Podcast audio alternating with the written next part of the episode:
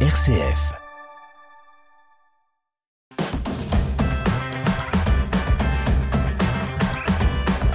Bonjour à toutes et à tous et bienvenue dans cette émission Vitamine C. Au sommaire aujourd'hui à l'occasion de la fête de l'Annonciation, ce samedi une marche pour la paix aura lieu dans les rues de Toulouse. Objectif rassembler les communautés religieuses autour de la Vierge Marie. À l'origine de cette initiative, la mission maronite libanaise de Toulouse. La restauration de Notre-Dame de Paris franchit une nouvelle étape. Les charpentiers vont bientôt investir le chantier pour monter l'emblématique flèche détruite par les flammes le 15 avril 2019. Enfin, un match de foot exceptionnel a eu lieu cette semaine à Rome, le Fratelli Tutti, une équipe de football de prêtres et de séminaristes des universités pontificales, recevait le Variété Club de France. Un seul enjeu pour ce match, la fraternité. On en parle dans cette émission. Vitamine C, bienvenue à tous.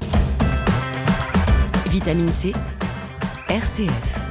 À l'occasion de la fête de l'Annonciation ce samedi, une marche pour la paix aura lieu dans les rues de Toulouse. Rassembler les communautés religieuses autour de la Vierge Marie, ce sera l'objectif ce samedi soir à 18h de la marche organisée dans les rues de Toulouse. Des communautés orientales catholiques aux communautés africaines, malgaches, asiatiques et pacifiques, des orthodoxes aux protestants en passant par les musulmans ou druzes, tous sont invités à participer à un chapelet vivant et à des méditations euh, interconfessionnelles. À l'origine de cette initiative, la mission maronite libanaise de Toulouse. Il faut dire qu'au pays du Cèdre, la fête de l'Annonciation est une fête nationale. C'est un jour férié et l'occasion de se rassembler autour de la figure de Marie.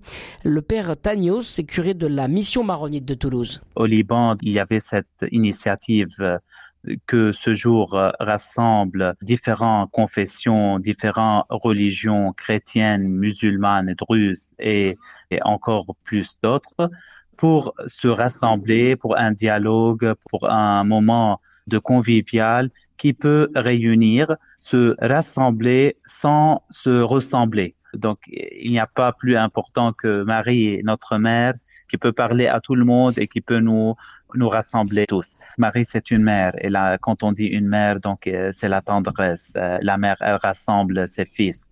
Et donc, et Marie, elle est présente chez les chrétiens, aussi chez les musulmans. La figure de la Vierge Marie, donc, elle, peut concentrer un espoir, un désir de paix, de concorde euh, entre les différentes confessions religieuses, entre les différentes convictions. Le père Tagnos, curé de la mission maronite de Toulouse. Le 19 mars dimanche dernier, c'était la célébration de la solennité de Saint-Joseph. Cette fête donne le coup d'envoi d'une série de marches et pèlerinages sur les pas de Saint-Joseph. La 13e marche de Saint-Joseph avait lieu d'ailleurs le week-end dernier à Paris, venus de toutes les paroisses d'Île-de-France. Ils étaient 2000 samedi à converger vers la basilique de Montmartre sous le patronage du chef de la Sainte Famille Saint-Joseph, un modèle de force, de tendresse et d'humilité. En quoi cette figure incontournable des Écritures peut-elle être une source d'inspiration pour les hommes d'aujourd'hui La réponse de Stanislas Perronnet, c'est l'un des organisateurs de la marche de Saint-Joseph. Il est clair que Saint-Joseph, il a renoncé à ses rêves ou à ses désirs ou à son imagination dès lors qu'il a accepté de faire la, volonté du Père. Il s'est affronté au réel, il n'a pas cherché à, à tergiverser ni à fuir, il a accepté ce qui lui était donné de vivre et puis finalement, dans ce réel, il s'est aperçu que ce réel, c'était là où était la divinité, où était le divin. Donc je pense que c'est vraiment ce message-là, c'est-à-dire qu'il faut un peu nous oublier dans tous nos rêves de, de ce que l'on n'est pas, s'appuyer sur vraiment la réalité qui nous entoure, ce qui nous est donné, et de la vivre euh, dans cette euh, humilité, dans cette euh, force aussi, et dans ce courage, parce qu'il y a eu aussi de l'audace hein, dans, la vie de Saint Joseph. Mais c'est vraiment un enseignement de se comporter comme des hommes du temps présent, un pied bien ancré sur la terre, et puis l'autre vraiment qui aussi peut attendre de, rentrer au ciel. C'est le patron des mourants, il faut pas ni rater sa vie, ni rater sa mort. Et Saint Joseph nous aide à ça. Vitamine C, RCF. La restauration de Notre-Dame de Paris franchit une nouvelle étape. Les charpentiers vont bientôt investir le chantier pour monter l'emblématique flèche détruite par les flammes le 15 avril 2019. La semaine dernière, le tabouret en chaîne massive de la flèche de la cathédrale a été monté à Blon dans un atelier de Meurthe-et-Moselle. Ce tabouret soutiendra ce chef-d'œuvre de charpente enraciné à 30 mètres du sol dans les piliers de la croisée du transept. La flèche s'élèvera à 96 mètres de hauteur. Un véritable défi technique, c'est ce que nous explique Philippe Jost, c'est le directeur général délégué de l'établissement public Rebâtir Notre-Dame de Paris. C'est effectivement un défi technique vu l'ampleur, euh, la taille de ces poutres. Ça a été aussi un défi technique d'opérer des simulations qui ont permis de vérifier la solidité, la résistance au vent, quand on pouvait reproduire cette flèche selon les techniques employées par Viollet-le-Duc, c'est-à-dire euh, du bois scié et boulonné avec ses sections considérables. Ceci a pu être vérifié.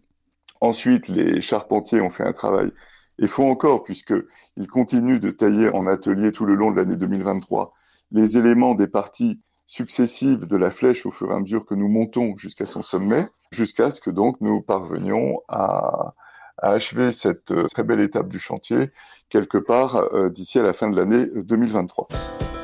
Vitamine C, Étienne Pépin. Un match de foot exceptionnel a eu lieu cette semaine à Rome. Le Fratelli Tutti, une équipe de football de prêtres et de séminaristes des universités pontificales, recevait le Variété Club de France. C'est une équipe d'anciens champions de football français qui joue pour des œuvres de charité. Parmi eux, Christian Carambeu, Robert Pires, des entraîneurs emblématiques comme Arsène Wenger, des consultants aussi comme Jean-Michel Larquet ou encore Wilfried Mbappé. C'est le père de Kylian. Voilà pour la page People. Score final 8 à 2 pour le Variété Club de France, dont un magnifique but en pleine lucarne à la 24e minute d'un certain Monseigneur Emmanuel Gobillard. Un but épiscopal inédit donc pour l'évêque de Digne. Un seul enjeu pour ce match, la fraternité, une valeur centrale du Variété Club de France dont est membre Monseigneur Gobillard. Il y a quelque chose qui est du domaine de la vérité de ce que nous vivons et aussi de la fraternité. Dans une équipe de sport collectif, on doit absolument tenir compte des autres, être à l'écoute de ce que vit l'équipe, être à l'écoute de ce que vivent chacun des membres de l'équipe et, et on peut pas gagner un match tout seul. Euh, et je trouve que c'est très beau, c'est une belle symbolique de notre humanité, de notre Église aussi. Euh, on a besoin les uns des autres et même les plus pauvres, les plus faibles peuvent avoir leur place dans l'équipe et, et ça me touche. Un match de foot fraternel sous le regard de Dieu, Dieu qui peut être d'une grande aide pour les joueurs de foot de haut niveau, c'est ce que m'a confié le champion du monde 98, Robert Pires, qui jouait à Rome cette semaine. Sur un plan personnel, comme je suis euh, chrétien catholique, donc la religion était importante sur des moments de doute. On se tourne vers Dieu et on demande un petit peu son aide et il m'a beaucoup aidé déjà parce qu'il m'a donné un don qui est en plus gratuit et après bon je l'ai travaillé, je l'ai persévéré euh, même si c'est un don, euh, il faut le perfectionner, surtout quand on a la chance d'être euh, un sportif de haut niveau, footballeur professionnel, donc il demande beaucoup d'exigences et, et c'est vrai que la religion parfois elle permet justement de vous aider, de vous canaliser, d'avoir un peu plus de recul, un peu plus de réflexion et quand vous avez des doutes, bon bah vous faites appel à Dieu et moi il m'a il m'a beaucoup aidé, c'est pour ça que je le remercie tous les jours de ce qu'il m'a apporté, de ce qu'il m'apporte et que ça va aller jusqu'au jusqu'au bout. Une autre légende du foot, Arsène Wenger, lui aussi a témoigné de sa foi, sa foi qui l'avait accompagné dans sa carrière dans le foot. Moi j'ai été élevé euh, à l'époque dans un village très très catholique. J'ai gardé toute ma vie les principes euh, religieux dans la conduite euh, de ma vie sportive et euh, la morale chrétienne euh, a servi un peu de guide à ma vie. Donc euh, j'ai l'impression de retourner un peu aux sources et de revisiter mon enfance. Je dois avouer que je ne suis pas hyper pratiquant de la religion catholique, mais je respecte ce que j'ai connu dans mon enfance et ce qui m'a servi de guide dans ma vie. Plus tôt dans la journée de mercredi, les joueurs du Variété Club de France ont rencontré le pape François, place Saint-Pierre. Le pape qui a confié qu'il aimait beaucoup le football et qu'il avait été gardien de but dans son club en Argentine. Un moment de grâce pour Carl Olive. Il est député des Yvelines et président du Variété Club de France. Il nous partage son émotion. Je crois que dans l'agenda du cœur, ce moment avec le, le, pape François et les amis du, du Variété euh, occupera une place euh, incroyable. Un moment de partage, un moment de paix, un moment authentique avec sa sainteté. Le pape François qui nous a aussi euh, confessé euh, partager la passion du sport en général et, et du football en, en, particulier en étant gardien de but. Je crois qu'on est dans un partage de paix, euh, tous sur, la même longueur d'onde, celle de la foi. Voilà pour finir le témoignage d'un autre géant du foot, champion du monde 98, Christian Carambeu. Il avait joué contre les gardes suisses en 2009, mais cette rencontre avec le pape François est pour lui exceptionnel. Aujourd'hui, c'est une nouvelle vie qui recommence euh, pour moi, pour le Vérité Club de France. Un soir après la rencontre, on se sent léger. Quelle belle expérience, unique et belle expérience. Et je crois que les valeurs du sport en particulier ramènent à cette euh, réflexion religieuse de savoir euh, partager, d'encourager les uns les autres, de se sublimer, bien évidemment d'être généreux. Et je crois que ça se voit dans ce qu'on fait, dans ce que fait le Variété par exemple, de par la diversité qu'il y a dans cette équipe, mais en même temps de par ses actions généreuses pour ceux qui en ont besoin. Et je crois qu'on est tous animés par une énergie et bien sûr on est tous animés par l'au-delà, oui. Tous les joueurs qui qui ensemble ont partagé la prière écrite pour les Jeux Olympiques de Paris 2024. Je cite Seigneur, donne-nous de mener le bon combat afin de recevoir au bout de notre course la couronne qui ne flétrit pas. C'est la fin de cette émission Vitamine C. On termine en musique comme chaque semaine. Aujourd'hui avec le Notre Père chanté par Grégory Turpin. Notre Père qui es aux cieux, que ton nom soit sanctifié, que ton règne vienne, que ta volonté soit faite sur la terre comme au ciel.